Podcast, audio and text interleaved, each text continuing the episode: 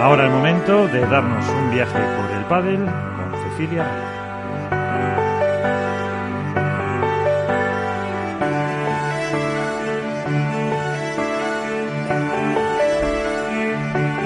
Qué rápido se me pasaron los días, querido diario.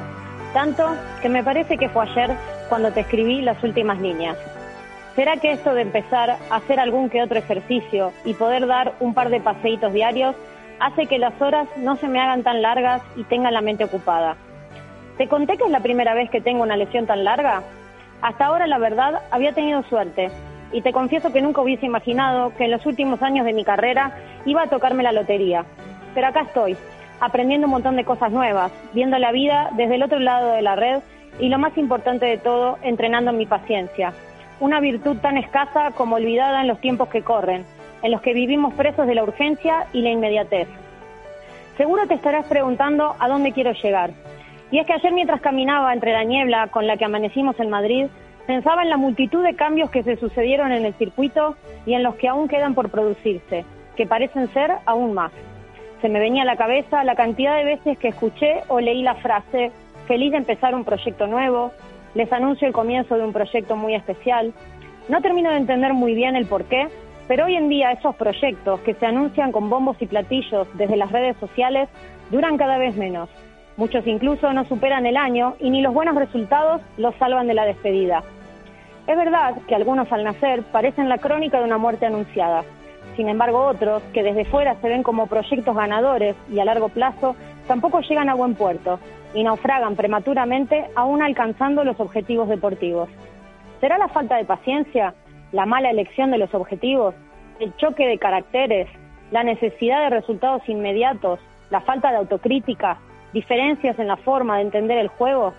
Podemos debatir entre muchas teorías, pero la realidad es que para poder entender tanto terremoto habría que analizar cada caso por separado y conocer los motivos que desencadenan cada ruptura. Un proyecto se define habitualmente como el esfuerzo temporal que se lleva a cabo para alcanzar objetivos y obtener un resultado determinado. Y tal vez en la palabra temporal esté la clave. ¿Cuánto tiempo debe esperar el deportista para alcanzar esas metas? Cuando un jugador elige su compañero, es decir, su nuevo equipo, casi siempre lo hace pensando en mejorar su rendimiento y sus resultados. Ahora bien, ¿podemos esperar que esa mejora sea inmediata? Mi experiencia me dice que en la mayoría de los casos no lo es. Y acá es donde aparece la tan olvidada paciencia de la que te hablé al principio. El saber esperar es una gran virtud que muy pocos tenemos entrenada. El mundo en que vivimos, la hiperconectividad que nos rodea, nos lleva a querer todo ya, y nuestro deporte no es la excepción. Lo que no funciona se cambia rápido, no hay tiempo para la adaptación. Pero como te conté, también hay equipos que fan y aún así se separan. Estos casos son más complicados de analizar, aunque si tuviese que apostar por una razón, en primer lugar me la jugaría con la incompatibilidad de caracteres y en segundo lugar me inclinaría por la falta de autocrítica de alguna de las partes o de ambas. El nuestro es un deporte peculiar. No es individual, pero casi, porque en la mente de la mayoría de las personas es difícil pensar en un equipo de dos. Si comparamos al pádel con otros deportes, es mucho más fácil identificar que las victorias y las derrotas dependen de todos los integrantes del equipo. En el pádel, en cambio, es mucho más sencillo señalar un solo responsable, para lo bueno y para lo malo. Por eso estoy convencida de que la autocrítica ha sido una de las principales virtudes de todos aquellos equipos que han sido exitosos y han perdurado en el tiempo.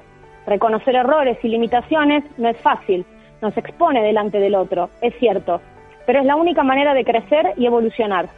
Escondernos detrás de nuestras fortalezas seguramente resulte más cómodo, pero los grandes campeones siempre supieron arriesgar. Hace unos años aburría que siempre ganaran los mismos, que pudiéramos repetir las parejas de memoria, que siempre viésemos los mismos enfrentamientos. Desde afuera se pedían cambios, movimientos, emoción.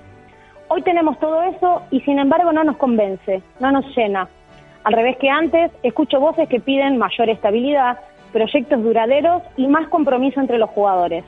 ¿Era mejor antes? ¿Es mejor ahora? No podemos saberlo.